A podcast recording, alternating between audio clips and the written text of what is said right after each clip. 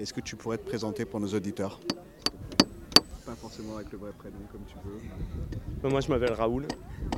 Et tu es. euh, Moi, je ne suis pas habitant de la ZAD, je suis ami. D'accord. Voilà. Tu es euh, ton métier, c'est. Moi, je suis entre autres charpentier, ouais, c'est en rapport avec le bois. D'accord. Voilà.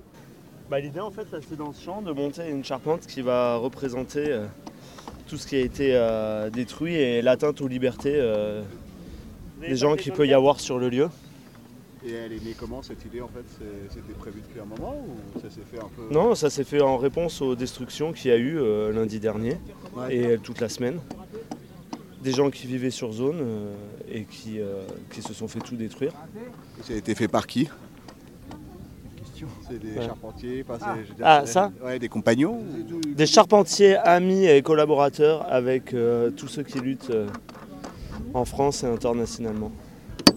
Et l'idée c'était pas de le mettre dans le champ qui est là-bas, qui est occupé actuellement par les gendarmes?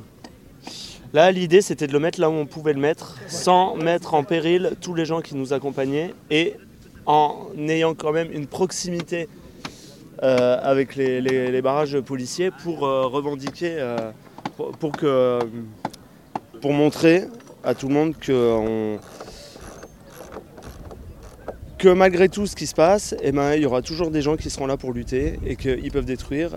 On reconstruira, ils peuvent détruire, on reconstruira. Il y a du soutien. Et voilà.